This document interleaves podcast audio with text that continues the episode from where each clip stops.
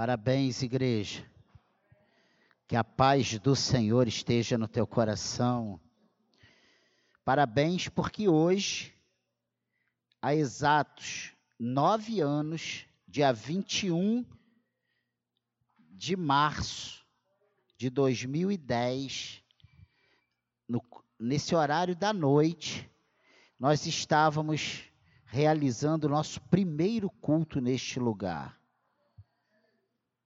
era o culto inaugural, né, de um projeto que a gente não sabia até onde iria, né? E hoje parece que foi ontem e nove anos se passaram, né? E hoje à tarde eu estava com esse texto que nós vamos ver, esse assunto que nós vamos ver nessa noite. E lembrando, fazendo uma analogia a esses nove anos, que foram nove anos de muitas lutas, muitas lágrimas, muitas dificuldades, mas também de muitas vitórias, de muitas manifestações claras da boa mão do Senhor conosco. Isso é inegável. Né? Hoje ainda aconteceu um desses dessas benécias do Senhor. Um irmão fez o depósito da conta de luz que está atrasado. Falou, pastor, paga. E não é daqui não. Veio de fora.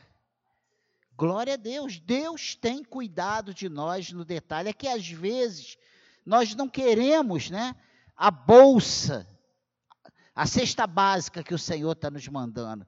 Como o povo de Israel lá no deserto não queria o maná que chovia durante a noite. Eles tiveram, chegou um momento que eles se rebelaram, falaram, nós queremos carne. Mas do céu que chove o maná, chove também a carne. E Deus manda cordonizas, né? E Deus tem mandado aquilo que nós precisamos e muito mais do que nós merecemos. Essa é uma realidade. Deus tem feito isso na sua vida. É porque nós, muitas vezes, né? E outro, essa semana mesmo eu estava falando, nós reclamamos da nossa cama. Ah, essa cama, ah, esse colchão, ah, esse fogão, ah, essa geladeira, né?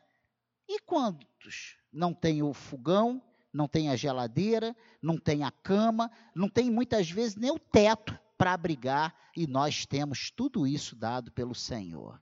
E o próprio Senhor fala isso: eu cuido do, dos pardais, eu não cuidarei de vocês? Mas não é sobre isso que eu quero falar nessa noite. Isso foi só alguma coisa que veio ao meu coração. Abra sua Bíblia no livro de 2 Reis, capítulo 4, verso 8 até o verso 37. É uma leitura um pouco extensa, mas é uma leitura muito interessante. Que fala sobre Eliseu, o profeta Eliseu, e a sunamita. Você achou aí? Diga amém. Segundo de Reis 4, verso 8. Certo dia passou Eliseu por Sunem, onde se achava uma mulher rica, a qual o constrangeu a comer pão. Daí, todas as vezes que passava por lá, entrava para comer. Ela disse a seu marido: Vejo que este que passa sempre por nós é santo homem de Deus. Façamos-lhe, pois, em cima um pequeno quarto, obra de pedreiro, e ponhamos-lhe nele uma cama, uma mesa, uma cadeira e um candeeiro. Quando ele vier à nossa casa, retirar-se-á para ali. Um dia, vindo ele para ali, retirou-se para o quarto e se deitou. Então disse ao seu moço Geazi: Chama essa sunamita. Chamando a ele, ela se pôs diante do profeta. Este dissera ao seu moço: Dize-lhes: Eis que tu nos tem tratado com muita abnegação. Que se há de fazer por ti? Haverá alguma coisa de que se fale a teu favor ao rei ou ao comandante do exército? Ela respondeu: Habito no meio do meu povo. Então disse o profeta: Que se há de fazer por ela? Geazi respondeu: Ora, ela não tem filho, e seu marido é velho. Disse Eliseu: Chama. Chamando-a ele, ela se pôs à porta. Disse-lhe o profeta: Por este tempo, daqui a um ano, abraçarás um filho. Ela disse: Não, meu senhor, homem de Deus, não mintas a tua serva. Concebeu a mulher, deu à luz um filho no tempo determinado, quando fez um ano, segundo Eliseu lhe dissera. Tendo crescido o menino, saiu certo dia ter com seu pai, que estava com os segadores. Disse a seu pai: Ai, a minha cabeça. Então o pai disse ao seu moço: Leva-o à sua mãe. Ele o tomou e o levou à sua mãe, sobre cujos joelhos ficou sentado até o meio-dia e morreu. Subindo ela, e o deitou Subiu ela e o deitou sobre a cama do homem de Deus, fechou a porta e saiu. Chamou seu marido e lhe disse: Manda-me um dos, dos moços a uma das, e uma das jumentas, para que eu corra ao homem de Deus e volte. Perguntou ele: Por que vais a ele hoje? Não é dia de festa da lua nova, nem sábado. Ela disse: Não faz mal. Então fez ela albardar a jumenta e disse ao moço: Guia e anda, não te detenhas no caminho, senão quando eu te disser. Partiu ela, pois, e foi ter com o homem de Deus, ao Monte Carmelo. Vendo-a de longe, o homem de Deus disse a Geazi, seu moço: Eis aí a sulamita. Corre ao seu encontro e diz-lhe: Vai tudo bem? Com teu, com teu marido, com o menino? Ela respondeu: Tudo bem. Chegando ela, pois, ao homem de Deus, ao monte abraçou-lhe os pés. Então se chegou Geazi para arrancá-la, mas o homem de Deus lhe disse: Deixa, porque a sua alma está em amargura, e o Senhor mo encobriu, mo encobriu, e não mo manifestou. Disse ela: Pedi eu ao meu senhor algum filho? Não disse eu, não me enganes? Disse o profeta Geazi: Singe os lombos, toma o teu bordão contigo e vai. Se encontrares alguém, não o saúdes, e se alguém te saudar, não lhe respondas. Põe o meu bordão sobre o rosto do menino. Porém, disse a mãe do menino: Tão certo como vive o Senhor e vive a tua alma, não te deixarei. Porém, disse a mãe do menino: Tão certo como vive o Senhor e vive a tua alma, não te deixarei. Então ele se levantou e a seguiu. Geazi passou adiante deles e pôs o bordão sobre o rosto do menino. Porém, não houve nele voz nem sinal de vida. Então voltou a encontrar-se com Eliseu e lhe, lhe deu aviso e disse: O menino não despertou. Tendo o profeta chegado à casa, eis que o menino estava morto sobre a cama. Então entrou, fechou a porta sobre eles, ambos, e orou ao Senhor subiu à cama, deitou-se sobre o menino e, pondo a sua boca sobre a boca dele, os seus olhos sobre os olhos dele e as suas mãos sobre as mãos dele, se estendeu sobre ele e a carne do menino aqueceu. Então se levantou e andou no quarto uma vez de lá para cá e tornou a subir e se estendeu sobre o menino. Este espirrou sete vezes e abriu os olhos.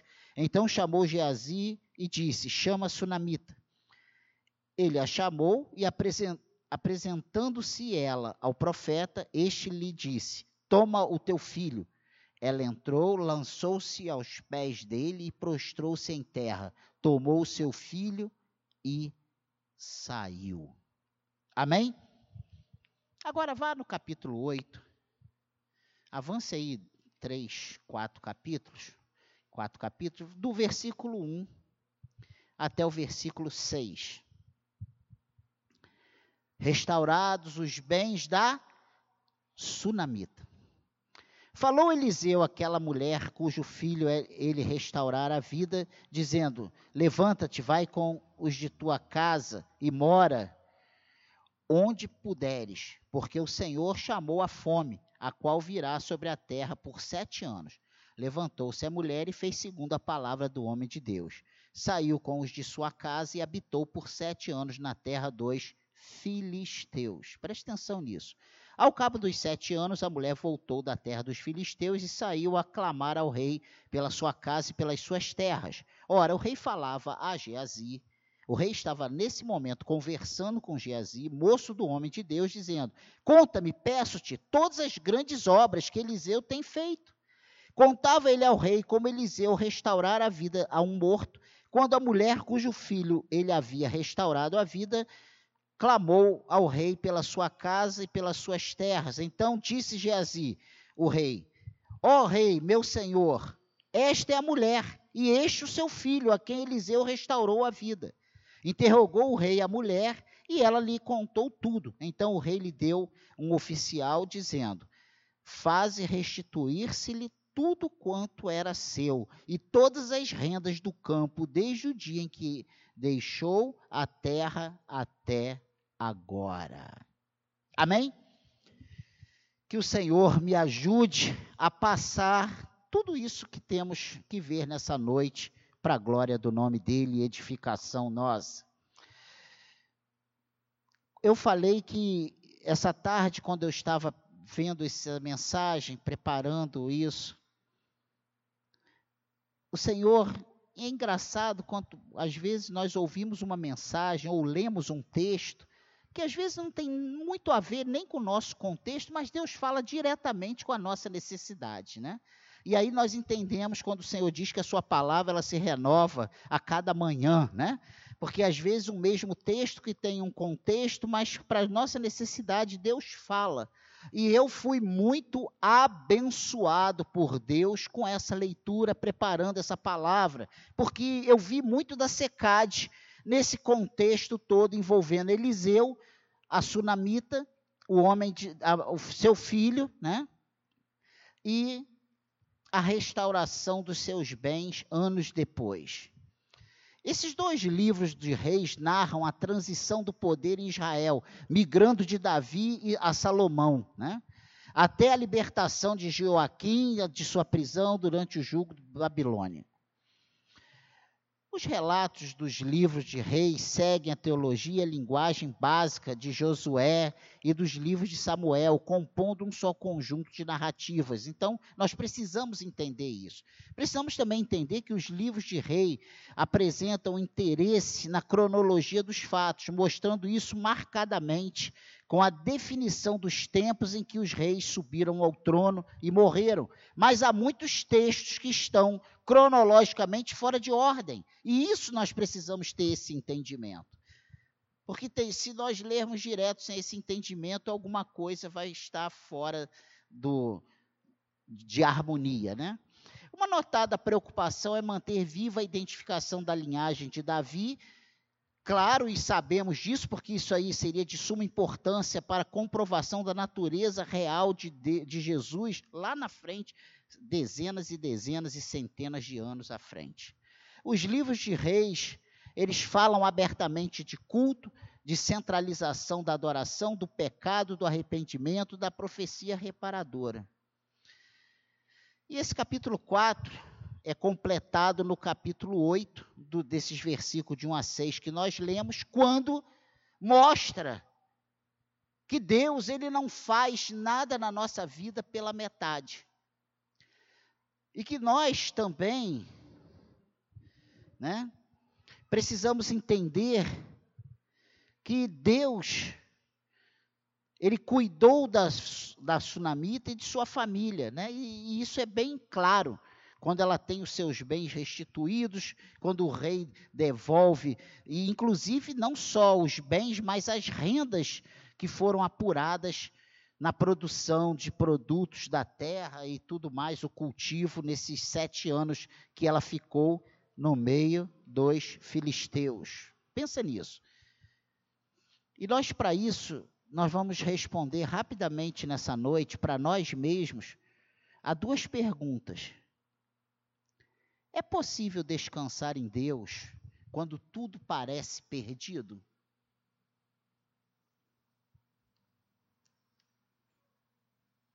Uma outra coisa que nós precisamos responder individualmente, e aí vai ter muita resposta para muitas dúvidas, muitas respostas para muitas dúvidas. Deus tem um plano maior para a minha vida?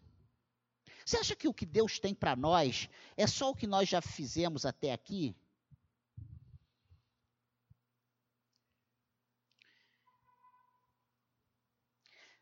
Porque a sunamita, quando conhece o homem de Deus, a Bíblia mesmo diz que ela já era muito rica. Ela não passava fome, ela tinha um marido, ela tinha bens, ela tinha empregados, ela era senhora, ela, ela dava ordem. Você vê que ela é uma mulher parecida com as nossas de hoje, né? O marido faz uma pergunta, ela dá duas respostas, sai correndo, faz o que tem que fazer, não dá a mínima satisfação. Você lembra disso, né? Não é assim que aconteceu? Tá tudo bem, e tô indo, e me dá os homens aqui, me dá o homem aqui, vamos comigo, só faça, só para quando eu mandar. Eu sei o que eu estou fazendo. Exatamente isso. E é só uma brincadeira, né? mas é uma verdade. Então, como pano de fundo dessa história toda aí, Sunem é uma localidade próxima a, Israel, a Jezreel, né, que Josué 19, 18, o seu território incluía Jezreel, Quesulote, Sunem. Então, isso aí, Sunem está nesse emaranhado aí desse versículo 19, versículo 18 de Josué. Depois você pode ver isso em casa. A mulher é conhecida pelo nome do lugar, seu nome jamais é mencionado. E Elias, antecessor de Eliseu, era inimigo do rei. E uma coisa interessante, Eliseu, sucessor de Elias, ele já tinha um bom relacionamento com o rei. Tu vê que ele oferece para a sunamita, perguntando se ela precisava que ele falasse alguma coisa ao rei, pedisse alguma coisa ao rei para ela, para liberar alguma coisa. Ou falar ao comandante do exército de Israel se podia, se ele, para ele fazer alguma coisa em favor da sunamita. Então você vê que Eliseu, mesmo sendo severo, e a gente não vê Eliseu, a figura de Eliseu, um homem que não estava nem aí, tanto é que ele clamou e veio ursa e comeu os, os adolescentes que estavam chamando ele de careca, de calvo, né? Ele mantinha uma relação, uma boa relação com a casa real. Isso aí você vê no versículo 13 desse texto do capítulo 4 que nós lemos. Parece que recebia certa estima e era respeitado a ponto de se oferecer para falar ao rei pelo bem de outras pessoas. A promessa né, de um filho lembra o que Deus fez com quem? Sara, né? Quando está falando assim, ó, ela não tem filho, não, meu senhor, não, não, me, não, não me engane, não minta para mim. Meu marido é velho.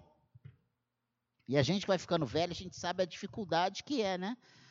A gente vai ficando velho, as coisas já não são fáceis, a fertilidade já não é da mesma maneira que quando éramos jovens, né? E aqui e a reação, nós vemos que a reação dela é muito parecida com a reação de Sara, né? Uma reação de incredulidade. Ah, isso não vai acontecer não. Mas quando o homem de Deus, conforme o homem de Deus falou, né? Aconteceu no prazo certo. Um ano depois, ela estava abraçando o filho.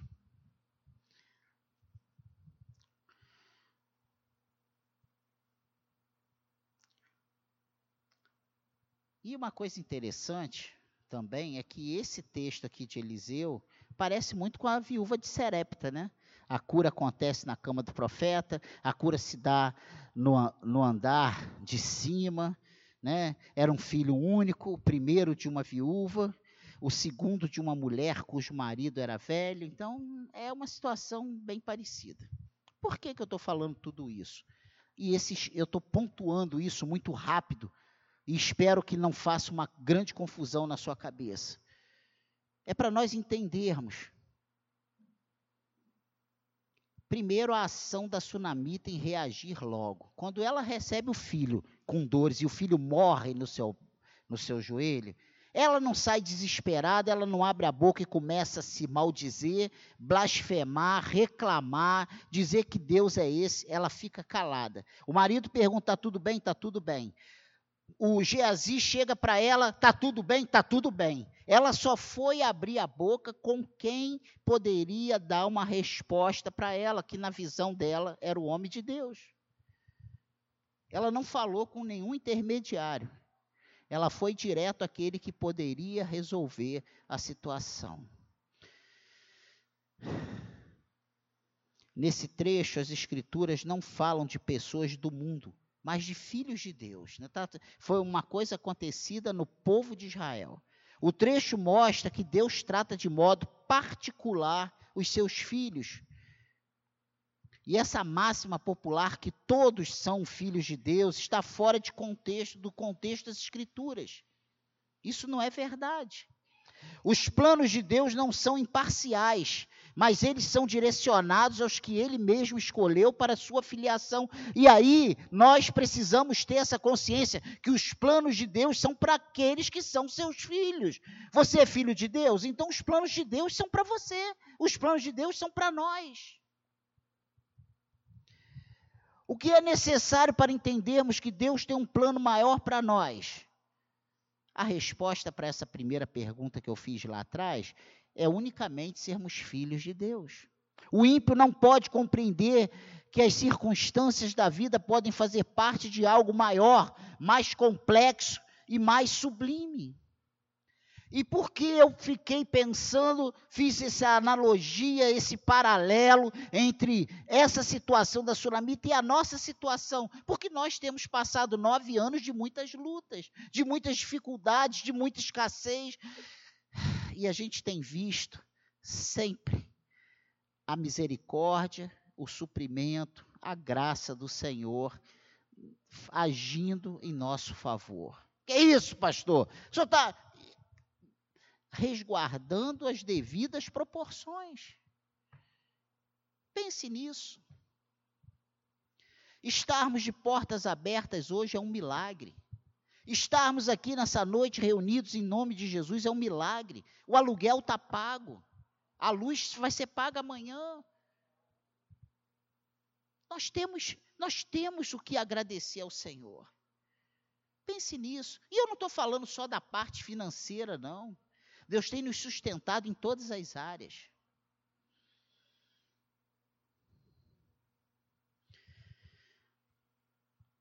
E aí entramos nessa última parte, antes de nós fecharmos, e vamos para a palavra. Deus tem um plano maior para nós. Se nós entendermos bem esse texto, nós vamos ver como Deus é misericordioso, como Deus cuida nos detalhes. Aquela mulher que era rica, aquela mulher que a princípio não precisava de nada, na verdade, ela tinha um sonho de ser mãe. Ela tinha um sonho de ter um filho.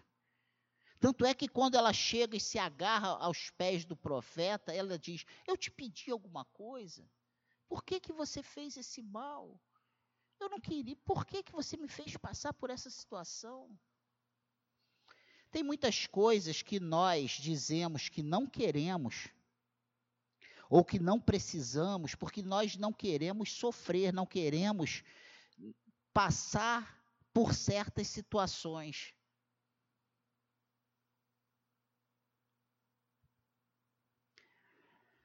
Deus tem um plano maior para nós. E isso foi o que Deus bateu muito no meu coração nessa tarde.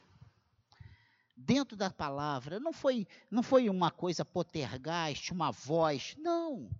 Eu via Deus cuidando, eu, Deus me fez lembrar de certos cuidados, de certas situações, de certos acontecimentos que Deus vai, sabe, nos refrescando a memória, coisas que estavam esquecidas, de como Deus tem cuidado de nós. O nosso choro pode durar uma noite inteira, mas tem uma manhã, tem uma alegria, tem, tem um momento em que Deus age e a coisa muda. E não é pelo fato de mudar a situação ou não, porque nós poderíamos viver na escassez a vida toda. Se estivermos firmes com o Senhor, nós já somos os homens mais felizes da terra, já somos os mais ricos, os mais bem-sucedidos, porque a, a nossa a nossa visão como servos do Senhor, como povo de Deus, não é pelo que temos e possuímos, é, pelo, é por quem somos. Nós somos servos do Senhor, o Senhor tem cuidado de nós, Ele está no controle de toda a nossa vida. E se nós não entendermos isso, nós vamos viver uma vida nesse mundo murmurando, reclamando e maldizendo, porque nós não temos aquilo que o, o ímpio tem, aquilo que nós identificamos como maravilhoso para nós. Deus não nos chamou para vivermos o maravilhoso, Deus nos chamou para sermos seus servos. E isso nós precisamos entender. Porque se eu não ver dessa maneira, eu também vou achar que Deus tem falhado conosco. Pense nisso. Deus tem um plano maior. Qual era o plano maior de Deus para a Sunamita? Dar um filho? Preservar esse filho? E se Deus, e se essa mulher não confia nesse profeta a ponto de depois largar toda a sua terra, todos os seus bens e ir morar com filisteus, longe da sua parentela, longe da sua família, longe do seu povo? Você vê que quando Eliseu pergunta para ela: Você quer que eu fale ao rei? Você quer que eu fale ao comandante? O que, que ela responde? Eu estou no meio do meu povo. E lá na frente, quando o profeta fala, sai daqui porque a fome vai chegar, ela larga tudo e vai morar junto com os filisteus.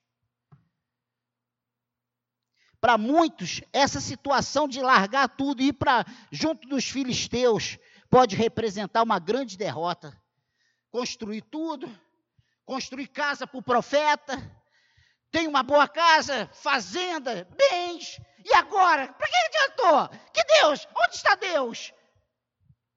Se eu tive que virar as costas e deixar todos os bens, porque ela não levou a casa, ela não levou a fazenda, ela não levou o gado, ela não levou os bens. Ela saiu com a sua família, com a sua casa. Pensa nisso.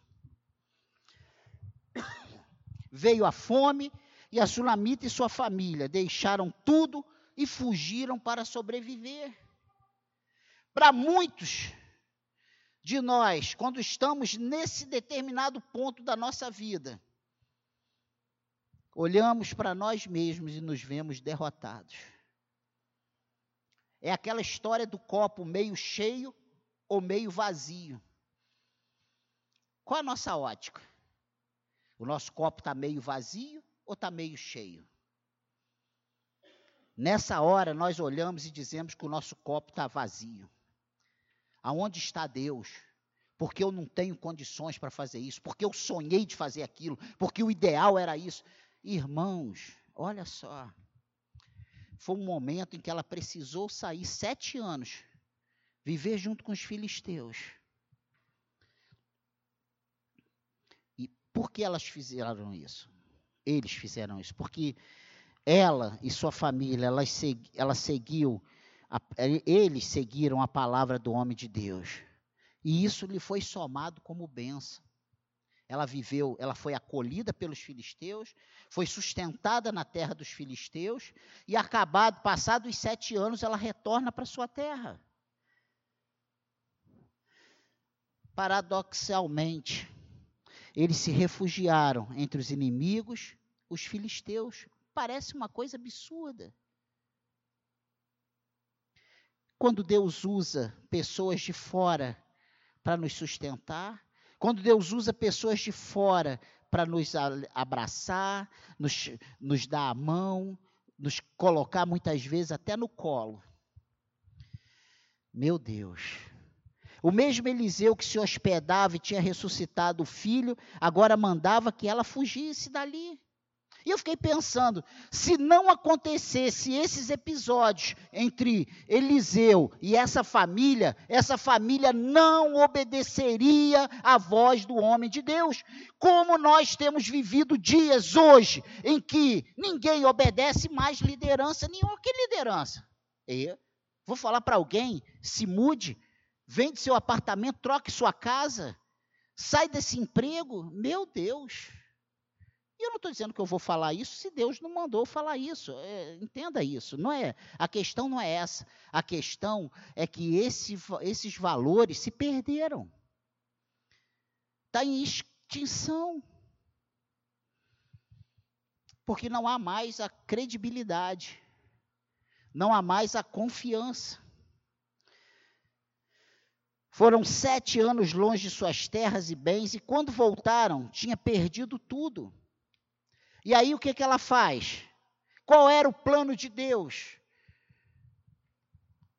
O plano de Deus talvez não fosse que o profeta tivesse um quarto novo, Porque ele tinha acesso ao palácio, ele não precisava parar ali, ele tinha onde ficar. Lugar talvez até mais bem acomodado, mais amplo do que esse. Mas isso deu descanso e conforto ao servo de Deus. E o plano de Deus talvez não fosse que a mulher tivesse um filho, porque ela não esperava nem pedia um. Mas isso deu alegria ao coração da família que servia a Deus, porque essa família era boa. Porque não é qualquer um do povo de Deus que vê alguém de Deus e estende a mão para esse que é de Deus. Essa é uma realidade. Mas essa família se sensibilizou. O que nos acontece ao longo da vida não é o mais importante, porque altos e baixos, ganhos e perdas, tudo conspira para um bem maior previsto por Deus para seus filhos. E isso sim, nós precisamos entender. Amém? O plano maior de Deus era que aquela família sobrevivesse e tivesse tudo preservado pela ação de Deus. Ah, pastor, que isso? Olha só a situação. Quando ela volta, que vê que não tem mais nada, ela vai ao rei. Quando ela chega diante do rei, Sobre quem o rei estava falando? Sobre ela, seu filho, sua família, a ação de Deus na vida daquela mulher. Olha que coisa tremenda. Sabe quem Deus usou? Geazi. Ele foi usado por Deus para falar ao rei a respeito dela, que teve tudo restaurado como anteriormente. E o rei re, re, dá tudo para ela. Não, peraí, essa aí Deus está cuidando dela, eu vou, vou devolver, devolve tudo. Chama o oficial e manda ele devolver tudo. Sabe o que, que eu tiro de lição para nós? Nós ainda não vivemos o tudo de Deus neste lugar. Eu estou falando agora para a SECAD, como igreja, contextualizando isso nas devidas proporções. Eu acredito, sinceramente, que o melhor de Deus ainda está por vir. Que isso, pastor? Está usando frase aí pronta? É uma frase pronta verdadeira. O melhor de Deus ainda está por vir. Deus ainda não terminou a sua história com a gente. E isso que me deu um novo ânimo nessa tarde. Porque nós somos, todos nós, inclusive Daniel, nós somos muito levados pelas circunstâncias. Quando está tudo bem, nós estamos.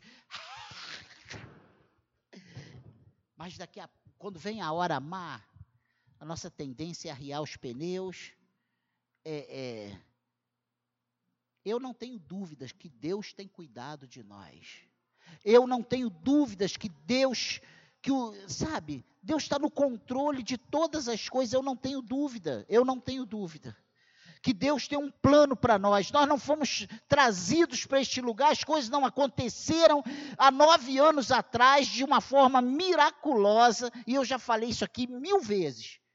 Sem fiador, sem depósito, sem conhecer nada. Batemos aqui, eu e Fonte na cara e a coragem. Queremos fazer um culto aqui. Pode fazer. Terminamos aqui, ligamos para uma pessoa, falou assim: passa aqui. Quando chegamos lá, ele estava com um cheque pronto, com duas semanas de culto pago.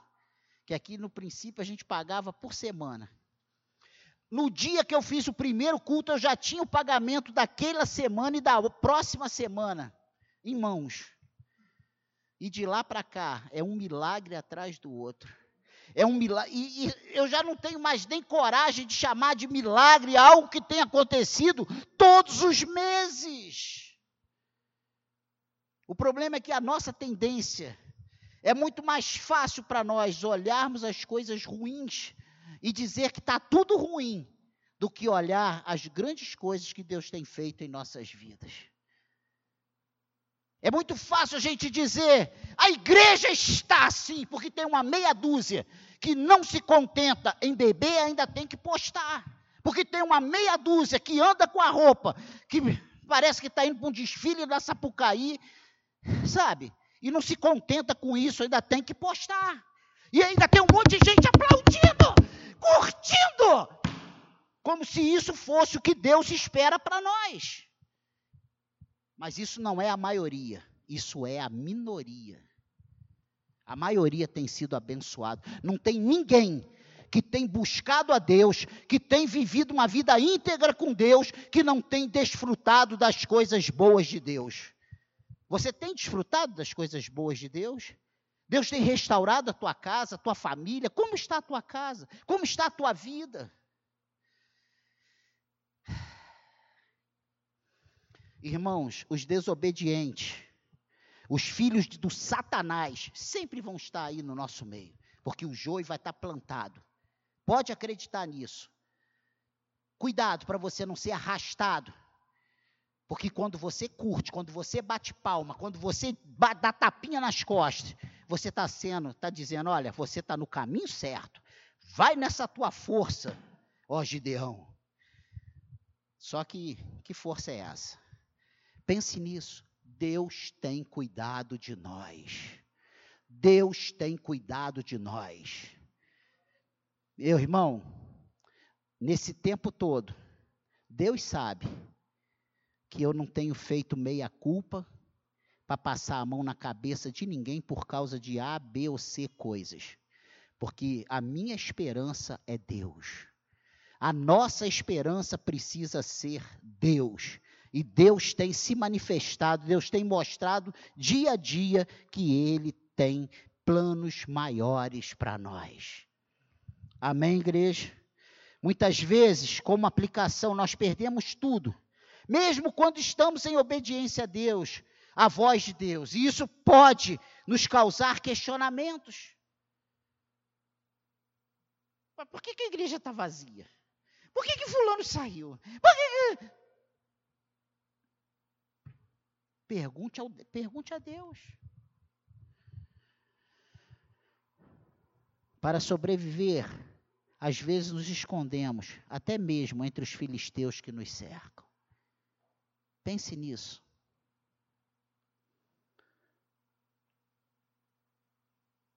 Não sabemos de onde ou de que forma Deus levantará o socorro, mas Ele sempre tem escape para a nossa vida. Pense nisso. Deus sempre tem um escape para a nossa vida. Há um plano maior de Deus em favor de seus filhos.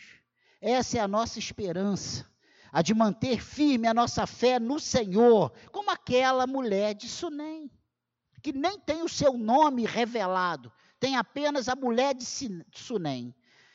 Mas ela nos mostra alguns passos que nós temos deixado muitas vezes de dar diante das aflições que batem à nossa porta.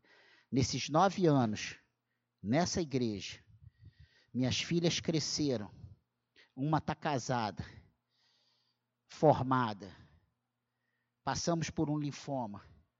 Passamos por um infarto. Passamos por uma série de dificuldades. Mas até aqui o Senhor tem nos sustentado. O que, que você tem passado? Quantas lutas, quantos apertos, quantas incertezas, quantas coisas boas. Como Deus maravilhosamente tem nos sustentado. Pense nisso. Pense nisso. Não temos tempo para aprofundar muito nesse tema, porque o nosso tempo já foi. Que os secadianos entendam que Deus está no controle de tudo e que ao seu tempo tudo vai acontecer como ele mesmo determinou. Ele não é pego de surpresa, ele não é pego despreparado, jamais ele vai ser pego despreparado e de surpresa. Deus está no controle de tudo. Pergunte para você mesmo: como está a sua fé? Que a nossa fé esteja firme sempre no Senhor. Curva a sua cabeça. Pergunte isso para você mesmo: como está a minha fé? E o que eu mais tenho ouvido nos últimos tempos é: eu estou cansado, eu estou sobrecarregado, eu estou desanimado, eu não vejo perspectiva, eu não vejo saída. Como talvez aquela mulher, quando voltou e, disse, e viu que não tinha mais nada, que estava na miséria, tenha passado pela cabeça dela. E agora? O que vai ser de mim e desse filho que Deus me deu no momento em que eu não pedi? Mas Deus tinha um plano de restauração para aquela vida. Deus restitui tudo, inclusive com a, as rendas aferidas naqueles sete anos. Que Deus, Ele te restitua nessa noite os seus sonhos, os seus projetos, as alegrias, o meu pedido nessa noite é que o Senhor derrame alegria no teu coração, que o Senhor te encha de esperança, de expectativa, que o Senhor continue falando ao teu coração e muito mais do que você ouvir, que você obedeça, que você assimile aquilo que Deus está falando, que você coloque em prática o que Deus quer que você faça. Não adianta eu saber que eu tenho que fazer se eu não consigo fazer. Pai querido, a minha oração nessa noite, ajuda-nos, ó Deus, a entender a tua voz, entender o teu querer, te obedecer, mesmo quando não entendemos o porquê obedecer. Ah, Senhor, que possamos ter em mente que o Senhor está no controle de tudo, que o Senhor muitas vezes usa situações tão diversas para nos abordar, para nos abrir os olhos, para nos despertar do nosso sono que nesses nove anos, Senhor, nove anos de muita mudança, nós não somos mais os mesmos.